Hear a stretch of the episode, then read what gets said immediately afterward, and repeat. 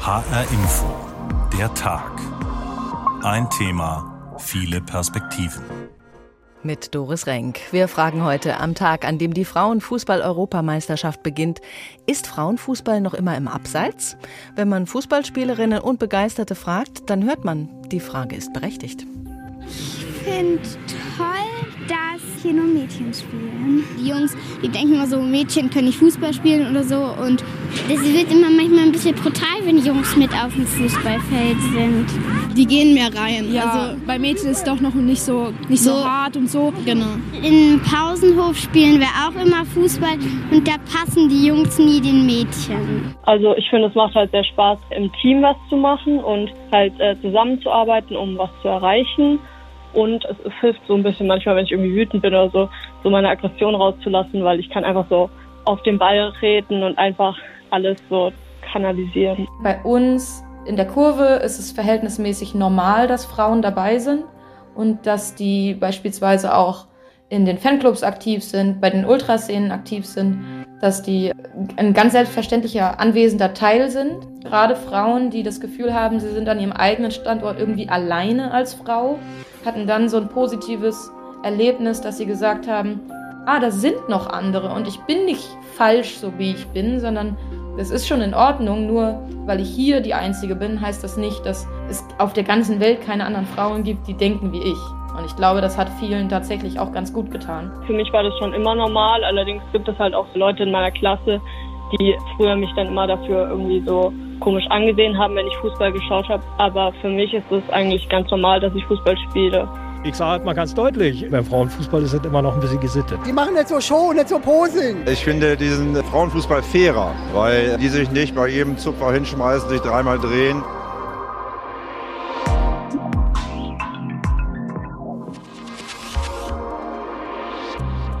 Frauenfußball ist beliebt, jedenfalls bei den Spielerinnen. Über 200.000 Mädchen und junge Frauen sind in Deutschland in Vereinen registriert. Aber es gibt nur wenige deutsche Profifußballerinnen und insgesamt nur weniger als 200 Kickerinnen, die wenigstens halbwegs von ihrem Sport leben können. Das allgemeine Interesse an den Frauenfußballspielen ist eher gering. Die Ligaspiele schauen sich nur wenige an. Bei der Nationalmannschaft sieht es besser aus. Die diesjährige Frauenfußball-Europameisterschaft in London ist eine gute Gelegenheit zu schauen, was sich getan hat in dieser noch relativ jungen Sportart. Der DFB hat den Frauenfußball erst 1970 freigegeben. Davor war er verpönt.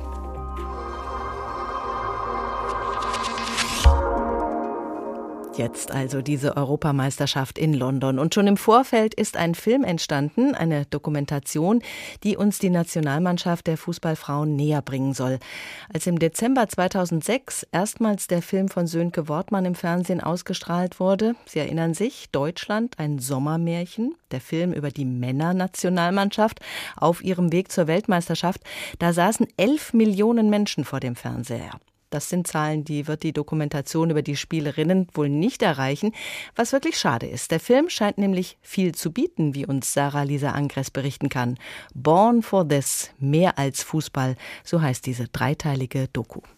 Eine Träne kullert über das Gesicht von Torhüterin Almut Schuld. Sie muss kämpfen kämpfen für ihren Platz in der Nationalmannschaft nach ihrer Schwangerschaft. Nahaufnahmen ihrer Augen, ein Verweilen auf der Protagonistin. Die Regisseurin Martina Hensel zeigt die Spielerinnen im Film sehr persönlich. Es ist eine ganz, ganz emotionale Nummer, was ich so auch nach all den Jahren Fernsehen, was man ja auch schon gemacht hat, das habe ich so auch noch nie erlebt. Also das ist einfach mein Baby. Nicht alle Spielerinnen haben sich gleich geöffnet, erinnert sich die Regisseurin. Über ein Jahr haben sie Vertrauen aufgebaut, Gespräche auch hinter der Kamera geführt und vor allem den Fußballerinnen immer wieder mit auf den Weg gegeben. Es ist eure Doku, es ist eure Geschichte und ihr entscheidet, was ihr uns erzählen wollt. Und wenn du dich nicht wohl mit etwas fühlst, dann reden wir darüber. Ist alles gut. Und wir gucken jetzt einfach mal, weil natürlich sind das keine Schauspieler oder so. Und dann kam das peu à peu. So öffnet sich auch Kapitänin Alexandra Popp. Sie zeigt große Emotionen in der Doku. Wieder ist sie verletzt, wieder kämpft sie sich zurück. Bilder zeigen sie privat zu Hause. Regisseur Björn Tannenberger hat auch Torhüterin Almut Schuld und Trainerin Martina Voss-Tecklenburg zu Hause besucht. Almut zeigt uns ihre Kinder, wie sie ihre Kinder zum Kindergarten bringt, wie sie Mutter ist und das ist so nah und eben auch, ne, eine Martina hat uns bei ihr zu Hause uns in ihr persönlichsten Bereich gelassen und wir gehen halt vorsichtig damit um. Die Dokumentation steht dafür, den Frauenfußball sichtbarer zu machen. Wer sind die Frauen, die alles geben, um Nationalspielerinnen zu sein? Es ist längst an der Zeit, auch den Fußballerinnen eine Plattform zu geben, so die Warner Brothers Regisseure.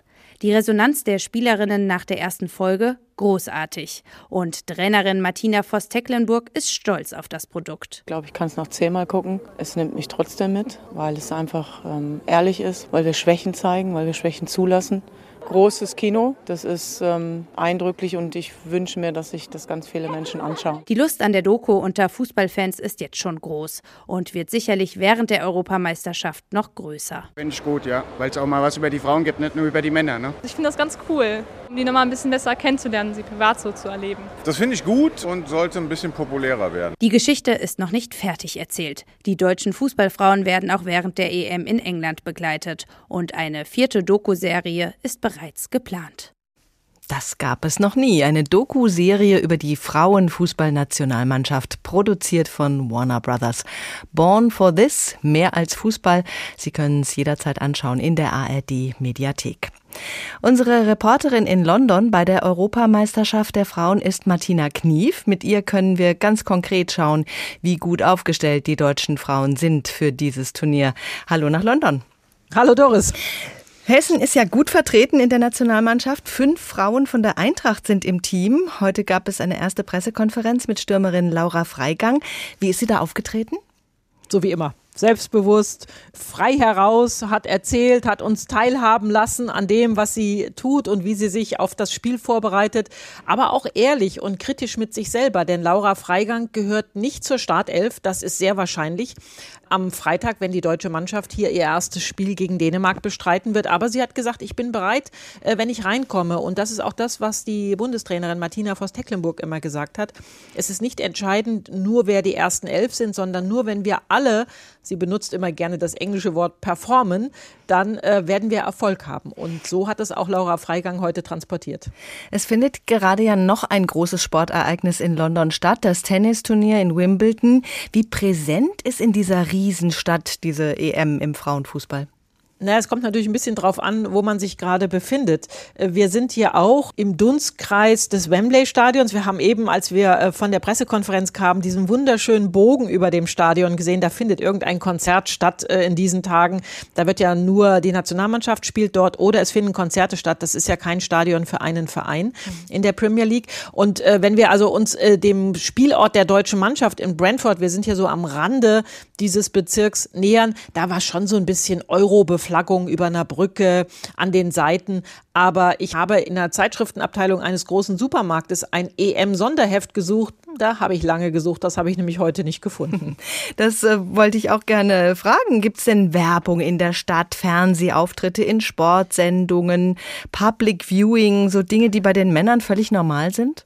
Also ich habe hier bisher bei den Kollegen von der BBC nur Wimbledon geguckt und äh, da gab es die obligatorischen Werbepausen, aber jetzt noch keine Hinweise darauf, dass immerhin die BBC die englischen Spiele übertragen wird. Die äh, Frauenliga hat ja einen sehr gut dotierten Fernsehvertrag hier in England, allerdings im Bezahlfernsehen. Und jetzt sind hier viele froh in England, dass äh, die Frauennationalmannschaft mit dieser Europameisterschaft eben bei der BBC zu sehen ist. Und es gibt einige Pubs, äh, so ist zu hören. Ich habe auch länger mal mit unserer Kollegin Imke Köhler in London telefoniert, die sagen, ja, wir werden die englischen Spiele zeigen. Immerhin mal etwas, habe ich mir gedacht. Ja, nicht alle Spiele, aber wenigstens die der Engländerinnen. Aber ähm, dass hier jetzt die so ganz große Euphorie in London aufgebrochen äh, ist, das konnte ich noch nicht feststellen. Äh, die Stadt ist einfach viel zu groß. Die kann so viele große Ereignisse gleichzeitig verkraften, ohne dass man von dem einen oder anderen was mitbekommt. Wie sieht's denn mit den Zuschauerzahlen aus? Was zeichnet sich da ab? Sind die Stadien ausverkauft für die Spiele? Nicht alle. Also äh, weit über 500.000 Karten sind verkauft. Das ist schon jetzt ein Rekord für eine Frauenfußball-Europameisterschaft, weil man sich entschieden hat, die Spiele mit englischer Beteiligung in die ganz großen Stadien zu geben. Also das Eröffnungsspiel heute England gegen Österreich, das wird in Old Trafford stattfinden. Das ist ja allein schon Fußballmusik auf in jeden Ohren. Mhm. Das sind 75.000 Zuschauer. Das schon angesprochene Wembley Stadion für das Finale ist ausverkauft. Da gehen auch so um und bei 70.000 rein. Die Spiele der englischen Frauen äh, sind ausverkauft. Was wir heute gehört haben, was mich sehr gefreut hat, ist, dass das deutsche Spiel in Brentford gegen Dänemark ebenfalls ausverkauft sein wird. Da gehen so etwa 20.000 Zuschauer ins Stadion. Und das finde ich wirklich ein super Zeichen zu sagen, nicht nur die Spiele mit der englischen Frauennationalmannschaft, sondern auch die anderen Spiele finden ähm, ja Nachdruck bei der Bevölkerung. Wir erwarten etwa 1000 deutsche Zuschauerinnen und Zuschauer zu jedem deutschen Spiel, aber eben auch andere, die sich hier eine Karte kaufen. Und das äh, fand ich toll. Welche Mannschaft gilt denn eigentlich als Favorit? Das sind, glaube ich, nicht die Deutschen. Nee. Also es kommt immer darauf an, wen man fragt. Ähm, die einen sagen England, so wie ich, die anderen sagen Spanien. Die Spanierinnen haben allerdings ganz große Verletzungsprobleme. Äh, Jenny Hermoso äh, ist schon raus und gestern hat uns die Nachricht erreicht, dass Alexia Putellas, das ist die Weltfußballerin vom FC Barcelona, einen Kreuzbandriss erlitten hat. Julia Quinn äh, sagte heute auf der Pressekonferenz, es gibt ja nie einen guten Zeitpunkt für so eine Verletzung, aber der ist nun mal ganz schlecht. Da muss man jetzt erstmal abwarten, wie die Spanierinnen drauf sind, sind ja der zweite deutsche Gruppengegner. Aber dann kommen eine ganze Reihe von Mannschaften, zu denen auch die deutsche Mannschaft gehört, die einfach die Chance haben, zur Stelle zu sein, wenn die großen Favoriten vielleicht mit dem Druck, äh, mit der Art und Weise, wie hier gespielt wird, nicht zurechtkommen. Dazu gehört Deutschland, dazu gehört Frankreich äh, und noch ein paar andere, die Nordeuropäer, Norwegen und Schweden auch noch mal dazu zu rechnen. Mal so ein ganz kurzer Blick über Europa hinaus, auch wenn es jetzt die EM ist. Wer ist im Frauenfußball Weltspitze? Ja, das sind die US-Amerikanerinnen. Die sind das Maß aller Dinge. In den USA ist äh, Mädchen- und Frauenfußball die Mannschaftssportart schlechthin. Dort hat sich jetzt mittlerweile eine Profiliga im Frauenbasketball etabliert. Aber nach Volleyball, Hockey oder Handball, äh, nach so Sachen brauchst du da gar nicht fragen. American Football, Baseball, da spielt keine Frau. Da ist Frauenfußball das Maß aller Dinge. Und die haben halt sofort Erfolg gehabt. Die Amerikanerin von der ersten WM 1991 in China kam sie als Weltmeisterin zurück. Und mir hat mal eine Amerikanerin gesagt, ähm, das war dann wie so ein Schneeball. Der ist immer wieder gerollt und gerollt und immer größer geworden. Und mittlerweile sind die Spielerinnen, Megan Rapino steht ja ganz vorne, einfach dort Stars in den USA. Nadine Angerer, die deutsche Torhüterin beispielsweise, ist ja jetzt Torwarttrainerin in Portland. Da hat sie auch mal gespielt. Und wenn man da in den Fanshop kommt und sagt nur den Namen Nadine Angerer, dann kreischen alle. Daran sieht man, welchen Stellenwert dort der Frauenfußball hat.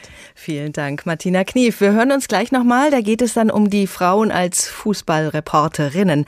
Aber zunächst ein kleiner Zusammenschnitt der Spielerinnen aus der Nationalelf, wie sie auf diese EM schauen wir wissen, dass es nicht einfach wird. Also es wird auf jeden Fall ein Turnier auf wahrscheinlich dem höchsten Niveau jemals, denke ich, unterhalb der Mannschaften auch. Und da muss man einfach die Top-Leistung abbringen. Aber wir trauen uns das zu. Man hat ja wirklich in den letzten drei Jahren deutlich gesehen, dass der Frauenfußball immer enger zusammenrückt. Ähm, selbst kleinere Nationen machen es einem nicht einfacher. Die Leistungsdichte wird immer enger. Ich denke gerade an Spanien, die wirklich einen, sehr schönen Fußball spielen. Denke aber auch, dass mit England zu rechnen ist. Für uns als Spielerinnen, aber sowohl auch als Fußballnation ist es für uns einfach eine große Möglichkeit zu zeigen, der Sport hat sich entwickelt einfach. Ähm, er ist athletischer geworden, ähm, er ist taktisch einfach revolutioniert und das ist einfach schön zu sehen, dass wir dadurch eine Bühne bekommen, ähm, wo uns wirklich Leute auch sehen können, wo Kinder Vorbilder kriegen können, einfach weil es gezeigt wird. Und natürlich wollen wir auf der anderen Seite diese Anerkennung auch ja, belohnen und zurückgeben ähm, und wollen dafür alles, alles geben, dass die Leute an den Fernsehern oder in den Stadien auch was zurückbekommen. Wir fahren dahin, weil wir gewinnen wollen und dafür tun wir jetzt alles. Der Tag heute zum Thema immer noch im Abseits, die Frauenfußball-EM. Wir haben schon von Martina Knief gehört, der Fußball rollt in England derzeit ein bisschen runder als bei uns, zumindest wenn die Frauen kicken, da wird übertragen. Und das lassen wir uns von unserem England-Korrespondenten nochmal detaillierter beschreiben. In England übertragen eben die Sender die Spiele der Frauen in der ersten Liga. Die Zuschauerzahlen steigen dort auch immer kontinuierlich und die Spielerinnen werden auch ganz gut bezahlt. Viele erhoffen sich nun von der Women's Women's Euro 2022 einen weiteren Schub. Christoph Brössel berichtet. Petzelberger hat nicht lange überlegt, als vor zwei Jahren das Angebot kam, in England beim Verein Aston Villa zu spielen. Erste Liga, Women's Super League, wie das in England heißt. Ja, ich brauchte einfach mal was Neues. Und da ich gesehen habe, dass es in England aufwärts geht und dass es sehr interessant war, habe ich dann einfach gesagt, okay, dann mache ich den Schritt jetzt. Es geht aufwärts in England beim Frauenfußball. Die Zuschauerzahlen haben sich seit 2017 verdoppelt. Sky und die BBC übertragen die Spiele. Und es ging auch aufwärts für Ramona Petzelberger. Ich habe in Vereinen hier gespielt, in Essen und in Leverkusen. Das war zu der Zeit und ist auch immer noch nicht professionell.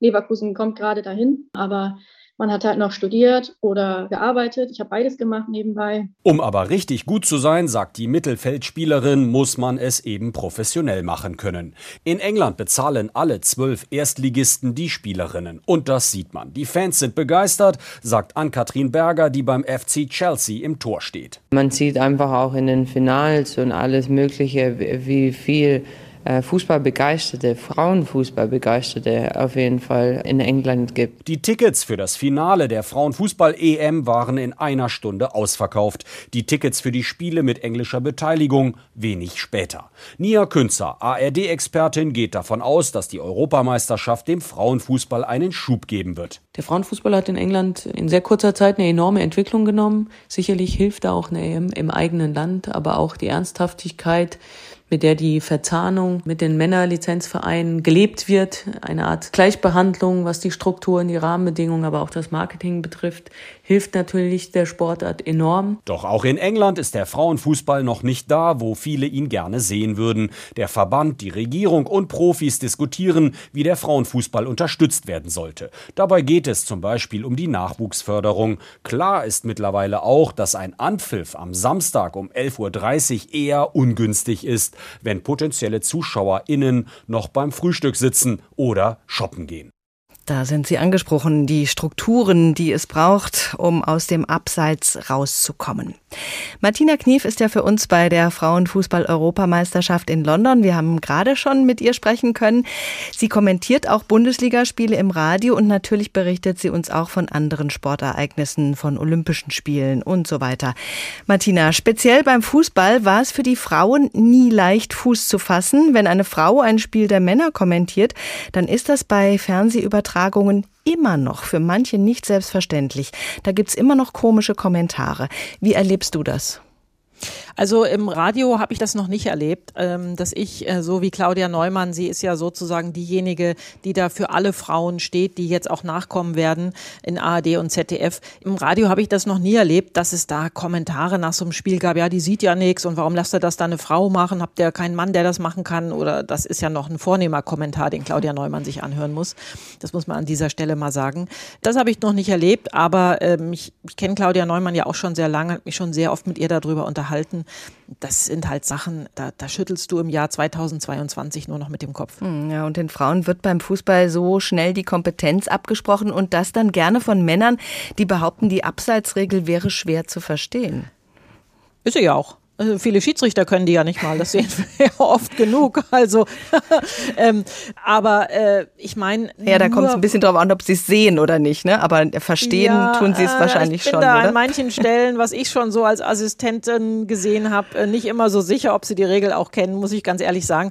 Aber ich meine, nur weil eine Frau ein Spiel überträgt, warum soll die denn bitte schön keine Ahnung vom Fußball haben? Habe ich denn nur im Umkehrschluss Ahnung vom Fußball, weil ich ein Mann bin? Nein, ganz bestimmt nicht. Aber es ist halt immer noch das vorherrschende Bild. Daher äh, kommt ja auch gerade in Deutschland das Bild, dass viele Männer vom Frauenfußball haben, was überhaupt nicht stimmt. Das sind Klischees, die die aneinander rein. Die haben noch nie ein Spiel im Stadion gesehen. Wenn sie das täten, dann würden sie auch sagen, ja, die können ja richtig Fußball spielen. Und auch eine Frau kann sehr gut ein Fußballspiel übertragen. Und eine Frau kann auch sehr gut ein Fußballspiel leiten. Bei den Schiedsrichterinnen, da hat sich ja schon enorm viel getan. Bibiana Steinhaus war da Vorreiterin und hat sich ihre Position in der Bundesliga hart erkämpft. Ist es für die Nachfolgerinnen jetzt leichter geworden? Das glaube ich schon. Also es muss ja immer eine durch die Tür gehen. Bei uns im, im ARD Radio war Sabine Töpperwien, äh, die sehr früh durch die Tür gegangen ist, äh, musste auch sehr viel einstecken. Wir, die nach ihr gekommen sind, Julia Metzner und ich, sind jetzt so die, die jüngere Generation folgt uns jetzt. Äh, wir haben das da viel leichter gehabt. Und Bibiana Steinhaus hat einfach durch Leistung überzeugt. Ich habe immer gesagt, Bibiana Steinhaus ist ein guter Schiedsrichter. Ich habe das extra so gesagt, mhm. weil sie einfach als Schiedsrichterin so große Erfahrung hat. Die hat hier in, in Wembley 2012 das äh, Finale der Olympischen Spiele gepfiffen. Die hat ein Jahr zuvor im Frankfurter Stadion das WM-Finale der WM der Frauen in Deutschland gepfiffen. 2011, die hat Champions League-Spiele gepfiffen vor 70, 80.000 Zuschauern. Und das schaffen die Männer nicht, die aus der dritten Liga aufsteigen und beim SVW in Wiesbaden 2297 Zuschauer haben. Ähm, diesen Vergleich muss man immer haben. Und da kommen einige nach. Allerdings, um als Schiedsrichterin von unten, also mit 12, 13, 14 die ersten Spiele zu pfeifen, mit 25 oder 30 in der Bundesliga zu sein, das ist ein sehr, sehr steiniger Weg, den Männer wie Frauen gehen müssen. Nur mehr Männer gehen ihn, deswegen kommen mehr oben an. Viele Frauen gehen ihn nicht. Aber beispielsweise auch im Hessischen Fußballverband ist man jetzt dabei, die Schiedsrichterinnen zu fördern, um ihnen diesen Weg zu erleichtern und gemeinsam mit ihnen diesen Weg gehen zu können. Wie sieht es denn bei Pressekonferenzen der Bundesliga oder auch der Nationalmannschaft aus? Wird da mit den Journalistinnen anders umgegangen als mit den männlichen Fragestellern? Nein, aber es gibt ja kaum Journalistinnen. Äh, wenn ich zum Beispiel sehe bei der Männernationalmannschaft, da muss man ganz einfach sagen, die einzigen, die Frauen dabei haben, regelhaft sind AD und ZDF alle anderen großen Verlage, Agenturen. Es gibt noch vereinzelte. Susanne Vetter, das ist die Sportchefin der neuen Osnabrücker Zeitung. Mm, die ist noch dabei. Dann hast du mal eine Fotografin. Aber das war's dann schon. Da gibt's einfach keine Frauen, die sich in ihren Verlagen durchsetzen, was ich sehr, sehr schade finde. Und da muss man ganz klar sagen, äh, wir von ARD und ZDF sind immer mit Frauen auch bei diesen Pressekonferenzen dabei. Und da ist es völlig egal, wo du herkommst. Du wirst aufgerufen, stellst deine Frage und bekommst eine freundliche Antwort. Äh, da wird überhaupt kein Unterschied gemacht. Aber was ich sagen muss, Doris, ähm, die Fragen sind manchmal anders. Ja. Also ich will, ich will nicht unbedingt wissen, ob die Viererkette oder Dreierkette das Richtige ist, sondern man überlegt sich vielleicht mal eine andere Frage. Und die würden sich manche Männer gar nicht trauen zu stellen. Sie freuen sich aber dann auch, dass sie darauf eine Antwort bekommen. Super. Bei den Fans gibt es natürlich viele Frauen. Viele Frauen gehen sehr gerne ins Stadion. Es gibt auch weibliche Ultras. Wie ausgeglichen ist das Geschlechterverhältnis bei den Frauenfußballspielen? Ja, da spielt das Geschlecht gar nicht so eine große Rolle, weil Frauenfußballpublikum ist ein Stück weit Familienpublikum. Ähm, das heißt, es gehen die Eltern mit ihren Kindern, äh, die Nichten und Neffen mit der Patentante oder die Enkelinnen und Enkel mit den Großeltern ins Stadion. Und ähm, der Altersschnitt der Zuschauer beim Frauenfußball, der ist ja fast äh, minderjährig, wenn man die Begleitpersonen da äh, aus der Spitze mit rausnimmt. Das heißt, das Publikum ist völlig gemischt. Da spielt es gar nicht die große Rolle, äh, welches Geschlecht der Zuschauer hat, sondern warum er hingeht. Äh, weil er Freude Freude an diesem Sport hat. Und das merkt man auch bei der Begeisterung im Stadion. In Deutschland bei den Frauenländerspielen wird sehr viel drumherum getan. Natürlich kindgerecht. Da kannst du dein Gesicht anmalen lassen, da kannst du Torwandschießen machen. Da kommt eine Nationalspielerin, die gerade nicht eingesetzt werden kann oder ihre Karriere beendet hat und schreibt Autogramme. Das ist dann äh, ein Event. Und äh, das lockt die Leute an. Wie fällt denn deine Antwort auf unsere Frage heute aus? Ist Frauenfußball noch immer im Abseits? Nein, aber äh, die Abseitslinie, die ist noch nicht weit weg. Also im Abseits, das ist mir zu weit. Äh, ich glaube, diese Abseitslinie hat der Frauenfußball in Deutschland hinter sich gelassen. Manchmal tappt er noch rein, aber er ist noch nicht so weit, äh, wie er sein könnte. Martina Knief, ganz herzlichen Dank. Viel Spaß bei der EM in London.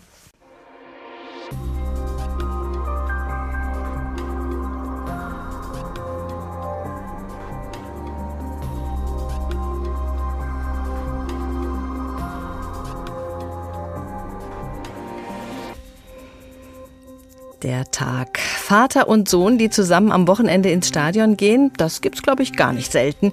Wir haben nach Mutter und Tochter gesucht, die das gemeinsam tun und sind bei Emma gelandet, die bei den Kickers 16 in Frankfurt spielt und ihre Mutter vielleicht inzwischen auch schon zum Fan gemacht hat.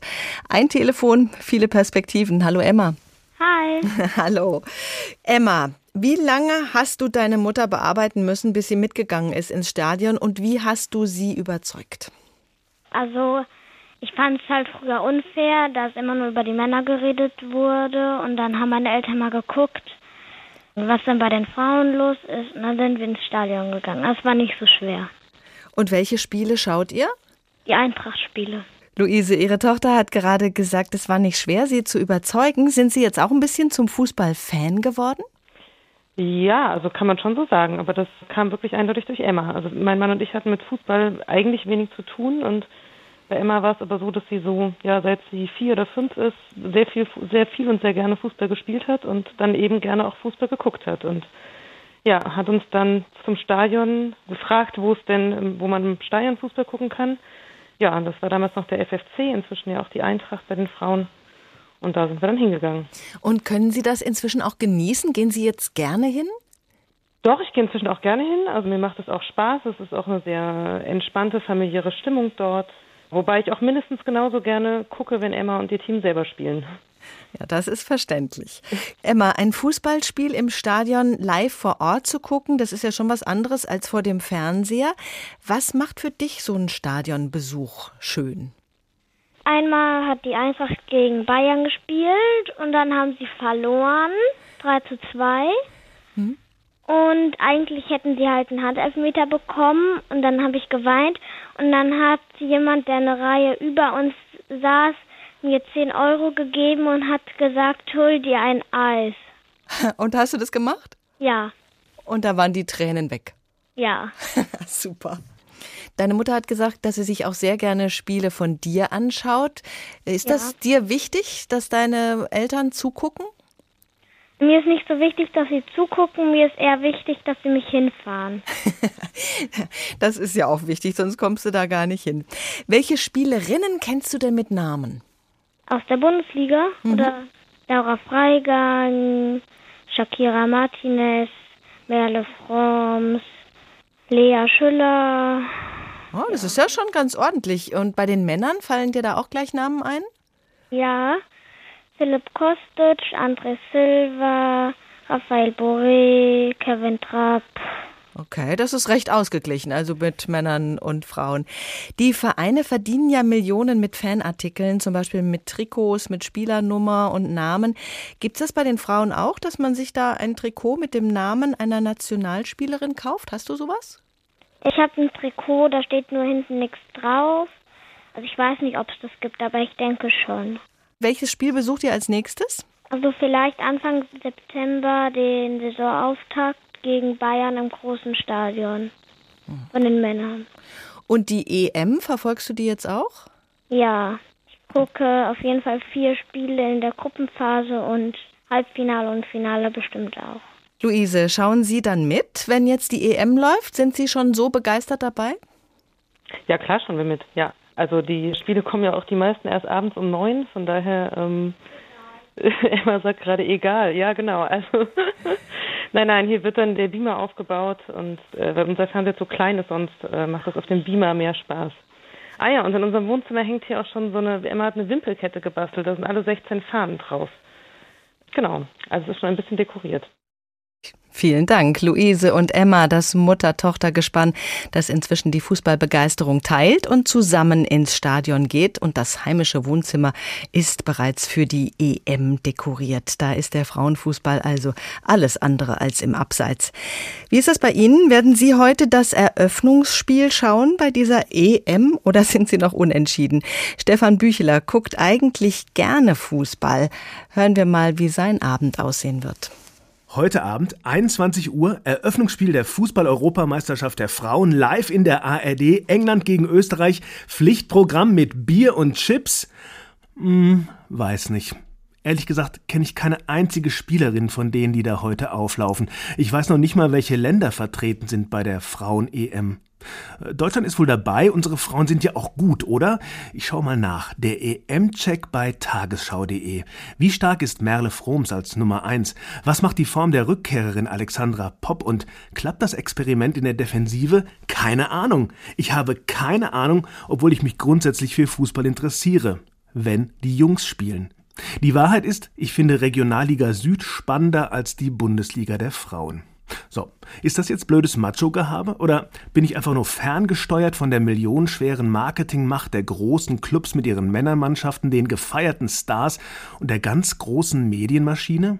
Kann ich nicht ausschließen. Schließlich werde ich ununterbrochen gefüttert mit Informationen aus der Champions League oder der Bundesliga. Der Männer natürlich. Informationen zum Frauenfußball müsste ich gezielt suchen, wenn nicht gerade EM ist. Wenig Info, wenig Aufmerksamkeit, wenig Interesse, logisch. So sieht ja auch meistens in den Stadien aus. Und der Sport selber?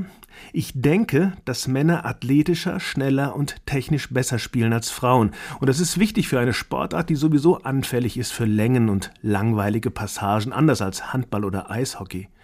Und ich sage, ich denke, weil ich seit der WM 2019 kein einziges Frauenfußballspiel mehr geguckt habe. Vielleicht sind die Frauen ja inzwischen viel stärker. Mag sein. Muss mich das interessieren? Nein. Das hat nichts mit Macho zu tun. Und heute Abend gucke ich dann ein bisschen Tour de France in der Mediathek. Stefan Bücheler hat sich gefragt, darf man Frauenfußball doof finden? Na klar darf man. Es muss ja auch niemand Eishockey gucken oder Formel 1. Aber auch in der Sichtweise von Stefan Büchler zeigt sich, die meisten wissen kaum was über Frauenfußball, vor allem nicht, wer da so kickt. Und dann ist es eben auch wenig attraktiv zuzuschauen. Immer noch im Abseits die Frauenfußball-EM sprechen wir mit einer, die viel weiß über Frauenfußball. Als sie zehn war, hat unsere landespolitische Korrespondentin Sandra Müller angefangen, Fußball zu spielen. Das ist jetzt 25 Jahre her. Und das ist prima, denn so können wir mal schauen, was sich in den letzten zwei Jahrzehnten getan hat in dieser Sportart, die für viele immer noch unter dem Radar läuft. Sandra, du hast zwischenzeitlich recht hochklassig gespielt in der Hessenliga und beim DFB-Pokal. Erinnerst du dich noch, wie das für dich als Kind war? Hattest du da das Gefühl, dass du was Ungewöhnliches tust, dass Mädchen im Fußball noch nicht so üblich waren oder war das da schon ganz normal? Also normal würde ich jetzt nicht sagen, dass es war, weil ich weiß noch, dass es, ähm, dass ich damals meinen Papa ganz lange genervt habe, dass ich unbedingt Fußball spielen wollte, weil ich habe damals noch Leichtathletik gemacht, aber ich wollte unbedingt Fußball spielen und es war gar nicht so leicht, einen Verein zu finden. Also es gab nicht so viele Vereine in der Gegend, die Mädchenfußball angeboten haben und dementsprechend war das, glaube ich, schon noch ein äh, ja, bisschen ungewöhnlich. Ich war auch immer einer der wenigen Mädchen, die mit den Jungs Fußball gespielt haben, während die anderen Gummitwist gespielt haben. Wie hatte sich bei dir dieser äh, enorme Wunsch äh, denn gefunden? Also wie, wie bist du darauf gekommen, dass du unbedingt Fußball spielen wolltest? Ich kann es, also ich weiß jetzt nicht, ob es irgendeinen Auslöser gab. Ich habe da einfach schon immer Spaß dran gehabt und vielleicht fand ich das auch immer schon doof, wenn irgendwie das so im Sportunterricht wurden wir so automatisch eingeteilt. Mhm. Das war so dieses, ja, ja, die Jungs gehen jetzt mal Fußball spielen, also in der Grundschule, ne, die Jungs gehen Fußball spielen und die Mädchen, die dürfen jetzt Gummitwist machen oder so. Und ich hatte dann immer nicht so Lust drauf. Vielleicht war ich auch nicht so gut drin, vielleicht liegt das auch daran. Aber ich hatte einfach immer Bock, irgendwie, weiß ich, mich zu bewegen und Sport zu machen, also ne, Fußball zu spielen. Da, da hatte ich einfach immer Spaß dran und und äh, vielleicht war das dann einfach auch so ein bisschen dieses Ding, nö, ich möchte das jetzt aber. Und dann, ja, also einen richtigen Auslöser gab es, glaube ich, mhm. nicht. Wie nimmst du das inzwischen wahr? Ist Fußball raus, also Frauenfußball raus aus der Nischenecke? Jein, würde ich sagen. Also ich glaube, dass, ähm, dass es schon auf jeden Fall die Anerkennung viel besser geworden ist. Also wenn ich überlege, dass ich früher erzählt habe, ich spiele Frauenfußball, also ich spiele Fußball, muss man ja auch immer dazu sagen. Warum muss ich eigentlich dazu sagen, dass es Frauenfußball ist? Weil ja, klar, also du als Frau Fußball. spielst natürlich Frauenfußball. Ich spiele Frauenfußball. ähm, ich, es ist anders wahrgenommen worden. Man ist eher so vielleicht mal belächelt worden oder alle Leute waren irgendwie äh, überrascht, so echt, hm. Und dann hat man so typische Fragen gekriegt wie, spielt ihr auch 90 Minuten? Auch bei Regen? Und auch wenn es kalt ist und nicht immer draußen? Also so diese Fragen, die du dir beim Männerfußball nie gestellt hast, die hast du als Frauen irgendwie immer gekriegt. So dieses, hä, wie, ihr macht das genauso wie die Männer? Mhm. Ja, tun wir. Ähm, und ich glaube, das hat sich schon gewandelt, dass man, wenn man es jetzt erzählt, man spielt Fußball, dann hört man viel häufiger, ja, ja, ich kenne auch jemanden, der spielt Fußball oder meine Tochter spielt Fußball. Oder man hört einfach, ach, das ist ja cool. Ähm, und das hat sich, also die Reaktionen, die man erntet, sind heute, glaube ich, ein bisschen anders. Aber ich glaube, dass es insgesamt äh, trotzdem noch äh, irgendwo eine Nische ist. Weil wenn du überlegst, was passiert, wenn eine Männer-EM oder WM ansteht, da wird ganz viel vorher drüber berichtet. Die Leute sind schon irgendwie, ja, und wir holen die Fahnen raus und dann siehst du da die Fahnen, wie sie überall flattern. Und das habe ich das Gefühl gar nicht beim Frauenfußball. Wenn da eine EM ansteht, dann kriegt das, kriegen das die meisten Leute gar nicht so richtig mit. Erst wenn es passiert, oh, da ist ja was. Hm. Hast du auch mal dieses Vorurteil um die Ohren bekommen nach dem Motto, die sind da alle lesbisch? Nicht selten. ja, das ist so, das ist genau wie diese Vorurteile. Ähm, das ist, äh, die, die gehen alle miteinander duschen, also ne, die seifen sich alle ein unter der Dusche. Ach und der Trikottausch, also diese klassischen Sprüche, die man einfach bekommt. Äh, das ist, glaube ich, das kennt jede Frau, die Fußball spielt. Es ist natürlich auch irgendwo, das muss man auch dazu sagen, es ist natürlich auch einfach eine Tatsache. Es gibt einfach im Frauenfußball Frauen, die auf Frauen stehen, genauso wie es Frauen gibt, die auf Männer Männer stehen. Das ist einfach ganz normal. Und ich glaube, das hat beim Frauenfußball einfach den enormen Vorteil, dass es da kein Tabuthema ist. Beim Männerfußball ist es halt so, du darfst nicht schwul sein, weil dann zerstörst du damit deine Karriere. So ist es ja leider noch. Und beim Frauenfußball ist es einfach so egal, welche Sexualität du hast. Und dementsprechend gibt es einfach alles, was man sich in dieser Bandbreite vorstellen kann. Und das ist auch genau richtig so. Wäre ein Vorbild für den Männerfußball. Auf jeden Fall. Selbst machen oder zuschauen, das sind unterschiedliche Dinge. Wie ist es für dich? Schaust du auch gerne Frauenfußball? Ich sollte das wahrscheinlich gar nicht zugeben, aber ich schaue es nicht so gerne. Also meine Leidenschaft für Frauenfußball ist jetzt nicht so ausgeprägt wie meine Leidenschaft für Männerfußball. Wenn dann die EM oder WM läuft, dann gucke ich es mir auch gerne an und dann treffe ich mich auch gerne mit Freunden und, äh, und schaue zu. Aber ähm, ja, es ist doch irgendwie, so blöd das jetzt klingt, aber manchmal doch noch ein bisschen unattraktiver, finde ich, weil es irgendwie doch ein bisschen langsamer ist und da können die Frauen nichts dafür. Es ist oft auch weniger Stimmung. Also wenn ich mir jetzt so ein Bundesligaspiel oder so angucke, da ist einfach eine ganz andere Stimmung als bei einem 80.000 Menschen gefüllten Stadion. Mhm. Ähm, und da, wenn dann die Stimmung fehlt und dann ist das einfach, dann ist das nicht so mitreißend, finde mhm. ich wo du das Tempo ansprichst, also wenn man sich Männerfußballspiele von vor 30, 40, 50 Jahren anschaut, dann sind die auch noch viel langsamer. Mhm. Die Spieler sind weniger athletisch als heute. Im Prinzip war das ja ähnlich wie heute bei den Frauen. Viele Spieler haben nur semi-professionell gespielt damals, hatten noch einen Beruf nebenher. Das Training war noch ganz anders. Wie viel Potenzial siehst du denn da bei den Frauen, dass sich das auch so entwickelt, wie es bei den Männern passiert ist? Also ich glaube, dass der Frauenfußball heute schon sehr professionell ist. Also in den, sag ich mal, zeitlichen Möglichkeiten, die es gibt. Viele Frauen spielen ja nicht unbedingt Vollzeit. Also natürlich ist das irgendwie, aber die haben ja dann zum Teil vielleicht noch Berufe nebenbei. Ja, ja, ähm, da ist dann sicherlich vielleicht die Intensität der Trainingsmöglichkeiten äh, eingeschränkter, als es beim Männerfußball der Fall ist. Aber was so die Professionalität und die Athletik angeht, ich finde, da stehen die Frauen den Männern in nichts nach. Es ist auch auch was so Technik angeht, da sind Frauen im Fußball, glaube ich, den Männern nicht äh, unterlegen in irgendeiner Weise, ob man jetzt tricksen kann, ob man den Ball am Fuß hat, das ist ja nicht genetisch bedingt oder irgendwie auf ein Geschlecht reduziert. Ich glaube, es ist einfach körperlich bedingt gibt es einfach Grenzen. Das merke ich auch, wenn wir im Training mit unseren Jungs kicken. Die ziehen einmal an und dann sind die weg. Die sind einfach körperlich stärker, die sind robuster im Zweifel in einem Zweikampf, wobei das auch natürlich eine Frage der persönlichen Kraft ist. Aber ich glaube, es gibt einfach Grenzen. Du wirst eine Frau nie so schnell kriegen wie einen Mann auf der gleichen, sage ich mal, professionellen Ebene. Und das lässt sich, glaube ich, auch nicht wegtrainieren. Ja, und vor allen Dingen im Tor ist es, glaube ich, ein Riesenunterschied. Also das denke ich oft, wenn ich Frauenfußballspiele sehe, dass das äh, jeder Mann gehalten hätte, was da ins Tor gegangen ist. Das ist, kann gut sein. Also ich, ich sag mal so, wir hatten, das ist jetzt vielleicht eine komische Anekdote, aber äh, eine Spielerin bei uns in der Mannschaft hat unserem Trainer auch schon mal die Hand gebrochen. Also auch wir Frauen können durchaus festschießen. Ähm, das geht schon. Aber klar ist es, äh, also ich persönlich würde mich auch nicht ins Tor stellen. Ich äh, bin ja nicht verrückt. Lass mich ja nicht abschießen. Gucken wir kurz nach England. Das ist gerade super attraktiv für Frauenfußballerinnen, gedoppelt. Auf die Verhältnisse dort schauen alle neidvoll, weil da so viel Unterstützung da ist von Seiten der Verbände. Nun will auch der DFB durchstarten beim Frauenfußball. Was würdest du dir da erhoffen? Ja, also ich glaube, natürlich fängt so ein bisschen die Unterstützung natürlich unten beim Verein an. Ja, also auf der untersten Ebene, wenn da der Frauenfußball nicht ordentlich gefördert wird, dann wird es irgendwie auch von oben her total schwer. Weil wenn ich überlege an meine Jugendzeit oder nehmen wir es mal an, an meine Zeit, wo wir wirklich höher gespielt haben, Hessenliga, da muss man sagen, da verdienen die Männer sich schon, ich, ich sag's jetzt mal salopp, dumm und dusselig. Und wir Frauen machen das alles in unserer Freizeit, müssen alles selber stemmen, alles selber finanzieren, da gibt's keinen Cent. Und das ist natürlich dann auch ein ganz anderer Anreiz für Männer, dann vielleicht auch in den Fußball zu gehen, als es für Frauen ist. Und ich, es gibt jetzt in, in den USA zum Beispiel, die haben das jetzt erkämpft, dass die Frauen das Gleiche verdienen wie die Männer. Und ähm, immer zu argumentieren, ja, bei den Männern gibt es auch mehr Werbeeinnahmen, deswegen bekommen die mehr Geld. Ja, aber trotzdem ist das alles ziemlich überbezahlt, was die Männer bekommen, meiner persönlichen Meinung nach. Von daher, glaube ich, fängt es bei sowas an. Also diese Anerkennung für die einzelnen Spielerinnen. Und das kann halt, ja, kann im Zweifel vielleicht der DFB von oben vorgeben, aber wird schwer, wenn die Akzeptanz im Verein nicht da ist. Und bei uns jetzt zum Beispiel in dem Verein, wo ich jetzt spiele, da ist das ganz klar, die Frauen stehen nicht unter den Männern, sondern das ist ein Verein.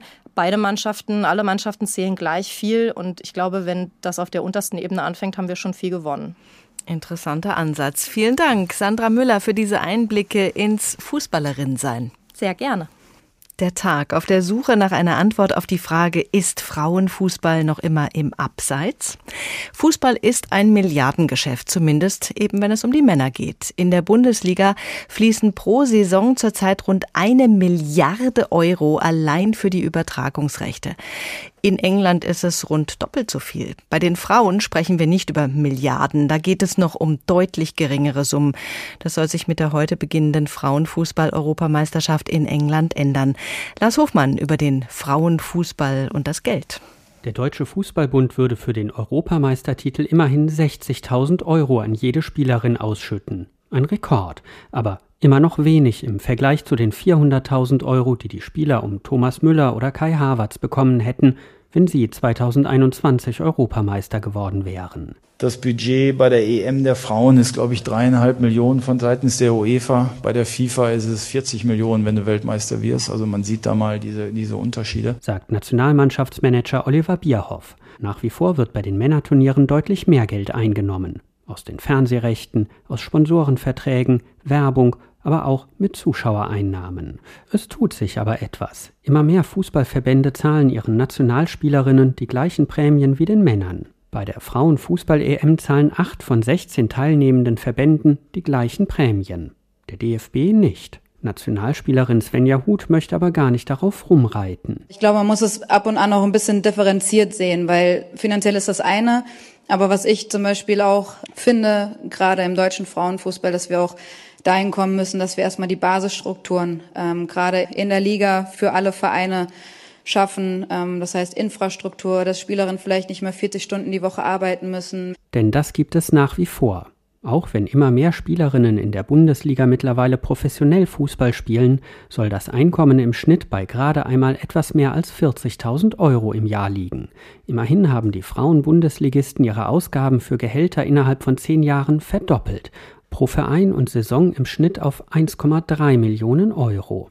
Allerdings sind das immer noch weniger als die 1,4 Millionen, die ein Mann im Schnitt in der Bundesliga pro Jahr verdient. Frank Daumann ist Sportökonom an der Uni Jena. Er drückt es wirtschaftswissenschaftlich aus. Das Gehalt in dem Frauenfußball ist ein Ergebnis der schwachen Nachfrage auf den nachgelagerten Märkten eigentlich, wenn Sie so wollen. Mit anderen Worten, es kommen vergleichsweise wenig Zuschauer zu Frauen-Bundesligaspielen, es werden deutlich weniger Trikots verkauft und erst seit dem vergangenen Jahr werden alle Saisonspiele übertragen.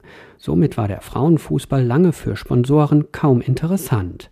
Das soll sich vor allem durch die Übertragungen verändern. Das Schlagwort heißt hier Sichtbarkeit. Und das wiederum heißt vor allem Fernsehpräsenz. Auch die deutschen Frauenfußballmannschaften hoffen da auf die Europameisterschaft. Schon jetzt sind 500.000 der über 700.000 Tickets in England verkauft.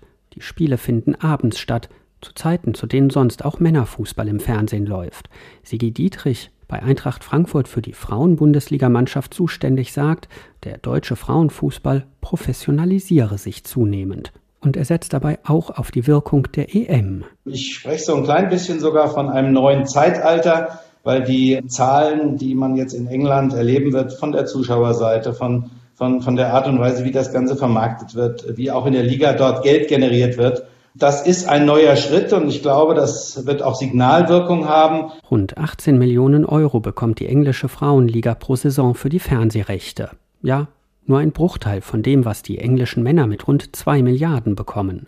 Aber immerhin. In Deutschland dagegen beteiligt sich der DFB an den Produktionskosten für die Übertragungen, damit die Spiele der Frauen überhaupt zu sehen sind. Für den Sportökonomen Frank Daumann aus Jena eine clevere Entscheidung, denn ohne Fernsehpräsenz gehe gar nichts, sagt er. Also ökonomisch können Sie das mit so einer Investition in die Zukunft vergleichen. Ja, Sie nehmen Geld in die Hand und versuchen damit den Umsatz zu steigern. Ja, Sie nehmen also hier eine größere Summe und äh, versuchen die halt bei den Produktionskosten oder wo zu investieren und darauf zu hoffen, dass wenn die Fußballspiele im Fernsehen präsent sind, dass die Nachfrage dann halt angekurbelt wird.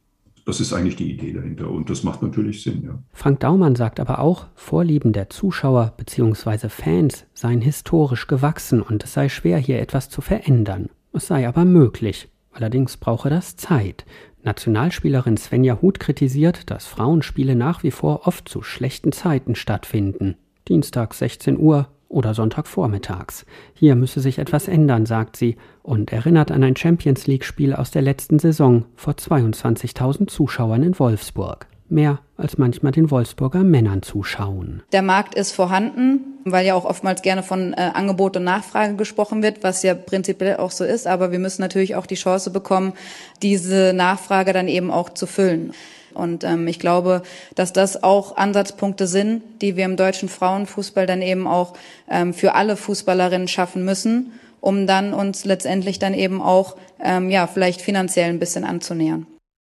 Und man nähert sich ein bisschen wenigstens an. Wir haben es gehört, bei einem Sieg in London winkt eine Siegprämie von 60.000 Euro für jede Spielerin. Zum Vergleich, 2017 hat es für den Sieg nur 37.500 Euro gegeben. Auch übers Finanzielle möchte ich sprechen mit Doris Fitschen, die in ihrer Fußballkarriere nicht so viel Geld gesehen hat. Aber sie kennt den Deutschen Fußballbund von mehreren Seiten gleich. Zunächst war sie selbst Nationalspielerin, viermal Europameisterin, mehrfach DFB-Pokal Pokalsiegerin und deutsche Meisterin und dann später im Marketing beim DFB als Teammanagerin in der Nationalmannschaft und inzwischen ist sie Gesamtkoordinatorin Frauen im Fußball beim DFB. Schönen guten Abend, Frau Fitschen. Hallo. Beim Thema Frauenfußball und Geld müssen wir nochmal auf die Anfänge zurückkommen. Sie werden da, glaube ich, des Öfteren beim Kaffeetrinken dran erinnert. Und der eine oder andere wird diese Geschichte auch schon mal gehört haben. Aber sie ist einfach zu schön und zu bezeichnend, als dass wir sie unerwähnt lassen könnten. Wie sind Sie zu einem Kaffeeservice gekommen, das Sie an fußballerische Erfolge erinnert? Ja, das war die äh, legendäre Prämie bei der Europameisterschaft 1989. Da muss man auch dazu sagen, wir haben diesen Titel wirklich total überraschend gewonnen und äh, da war man so kurz, äh, so kurzfristig halt auch nicht darauf gefasst, was man da eben machen kann. Und wir haben ehrlich gesagt auch nicht mit Geld gerechnet, weil wir waren zu 100 Prozent Amateure und ähm, ich habe das Kaffeeservice immer noch und freue mich da jetzt drauf äh, dran und hätte das Geld vielleicht schon längst ausgegeben. vielleicht für ein Kaffeeservice. Das sind ja Erlebnisse, die Sie geprägt haben. Nun sind Sie in einer Position beim DFB, in der Sie Dinge verändern und anschieben können. Und natürlich hat sich auch schon viel getan. Wir haben ja schon einiges gehört in der Sendung. Sie sind jetzt seit Mai Gesamtkoordinatorin Frauen im Fußball. Was haben Sie sich vorgenommen? Was soll anders werden? Ja, zum, zum einen habe ich mir eben vorgenommen, all die vielen Maßnahmen, die beim DFB in den unterschiedlichen Bereichen eben schon entwickelt wurden, ähm, einfach mal zu strukturieren und aufeinander abzustimmen und dann gemeinsam auf vier Ziele, die wir uns gesetzt haben, äh, gezielt äh, voranzugehen und diese Maßnahmen eben umzusetzen. Und da haben wir jetzt gerade am Montag unsere Strategie 2027, also für die nächsten fünf Jahre, veröffentlicht und da sind eben diese Maßnahmenpläne drin. Und ich bin äh, sehr zuversichtlich, dass wir damit den Frauenfußball und Frauen im Fußball wirklich voranbringen können. 2027, das ist der Blick auf die Weltmeisterschaft. Um die Ausrichtung bewirbt sich Deutschland gemeinsam mit Belgien und den Niederlanden. Eine Fußball-WM. Wir haben anfangs von der Doku über die Frauennationalmannschaft gehört. Das Sommermärchen und der Film darüber ist allen noch in Erinnerung. Welche Impulse können von so einer Weltmeisterschaft im Frauenfußball ausgehen? Naja, wir haben ja 2011 hier in Deutschland eben auch gesehen, was das äh, für eine Stimmung im Land war, für eine äh, mega Atmosphäre. Zum ersten Mal war wirklich ähm, Frauenfußball überall präsent und hier war es ja tatsächlich so, dass da mit äh, schwarz-rot-goldenen Fahnen äh, geschmückte Menschen durch die Straßen liefen. Also das war fantastisch.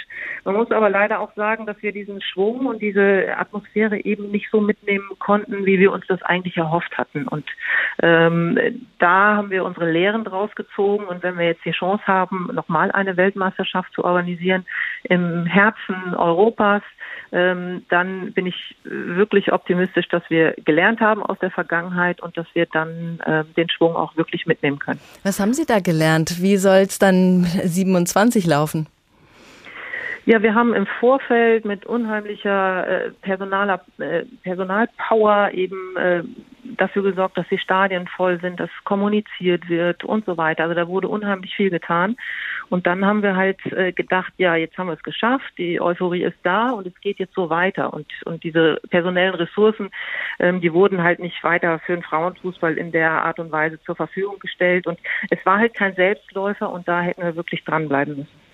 Ohne Nachwuchs keine Zukunft. Wie sieht es denn aus mit der Talentförderung? Die Begeisterung bei den Mädchen, die ist da für den Sport, das haben wir gehört.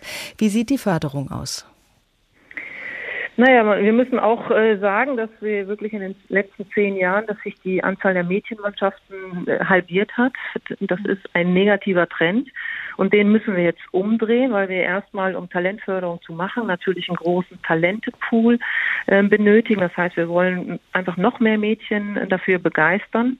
Und dann haben wir ein umfassendes Konzept, das nennt sich bei uns Projekt Zukunft weiblich, wo alleine 50 äh, qualifizierte Experten äh, aus dem DFB und aus den Vereinen und aus den Landesverbänden äh, und auch externe reingearbeitet haben mit Maßnahmen wirklich von, von, von den ganz Kleinen bis zur Frauennationalmannschaft. Und äh, also von daher bin ich auch da zuversichtlich, ähm, dass wir beides zusammen schaffen, mehr Spielerinnen ähm, zu gewinnen und eben dieses Konzept umzusetzen, dass wir da 2027 ähm, ganz vorne mit dabei sein können. Mhm. Haben Sie eine Ahnung, woran es liegt, dass es inzwischen weniger Frauen- bzw. Mädchenmannschaften gibt? Ja, was ich gerade gesagt hatte, also dieser äh, den Schwung aus der WM 2011 haben wir nicht mitgenommen. Und dann muss man natürlich auch sagen, das ist nicht nur ein Thema jetzt im, im Mädchenfußball, sondern bei den Jungs gab es auch rückläufige Zahlen. Und in anderen Sportarten, in den Vereinen, die haben eben auch zu kämpfen, ihre Mitglieder ähm, zu halten oder neue Mitglieder zu gewinnen. Das ist ein allgemeiner Trend im im Sport in Deutschland und den müssen wir wirklich aufhalten. Und da ist natürlich Fußball als beliebteste Sportart auch extrem wichtig, da eben auch voranzugehen. Frauenfußball. Wir nennen die Frauen immer dazu. Bei den Männern sagen wir immer nur Fußball-Weltmeisterschaft oder eben Fußball-Europameisterschaft. Und da ist klar, es geht um die Männer. Bei den Frauen müssen wir immer so ein bisschen umständlich nochmal abgrenzen. Frauenfußball-Nationalmannschaft. Könnte man da irgendwie von wegkommen? Haben Sie eine Idee? Ja, es wurde jetzt gerade heute oder gestern diese Kampagne gestartet, Hashtag kein Frauenfußball, wo es eben genau um dieses Thema geht. Also Frauen spielen Frauenfußball und alle anderen spielen halt den richtigen Fußball. Und ähm, so ist es ja eben nicht. Also alle spielen Fußball, ähm, aber es ist natürlich wichtig, dass man, sag ich mal, die einzelnen Wettbewerbe oder Nationalmannschaften sprachlich auch abgrenzt. Und deshalb wäre jetzt mein Vorschlag, dass man schon sagt, Frauen-Nationalmannschaft, aber dann eben auch Männer-Nationalmannschaft und Frauenbund Bundesliga, Männerbundesliga. Ähm, ja, das wäre mein Wunsch und so, mal schauen. Vielleicht klappt das. Doris Fitschen, ehemalige Nationalspielerin und inzwischen beim DFB zuständig für Frauen im Fußball. Vielen Dank. Die Frauenfußball-Europameisterschaft hat begonnen und vielleicht haben Sie ja auch Lust bekommen, sich mal die Doku über die Nationalmannschaft anzuschauen. Sie finden sie in der ARD-Mediathek. Born for This, mehr als Fußball heißt sie. Wir sind der Frage nachgegangen, ob der Frauenfußball immer noch im Abseits steht und das Ergebnis ist nicht so ganz eindeutig. Noch haben die Männer die Nase vorn. Mehr Zuschauer, mehr Sendezeit, mehr Geld, aber an der Sichtbarkeit der Frauen auf dem Platz wird gearbeitet. Und die Mädchen, die heutzutage mit dem Kicken anfangen, die tun das bereits mit großer Selbstverständlichkeit. Und Frauen als Fußballfans sind mindestens so begeistert wie Männer dabei. Und zwar auch für die Spiele der Männer. Der Rasen ist geschlechtsneutral. Auch diese Tagsendung können Sie jederzeit nochmal hören. Sie finden sie in der ARD Audiothek und bei Apple. Und wir haben auch einen Newsletter, den Sie abonnieren können und schreiben können Sie uns auch per Kontaktformular. All das finden Sie auf hr2.de oder hrinforadio.de. Mein Name ist Doris Renk. Schönen Tag, schönen Abend.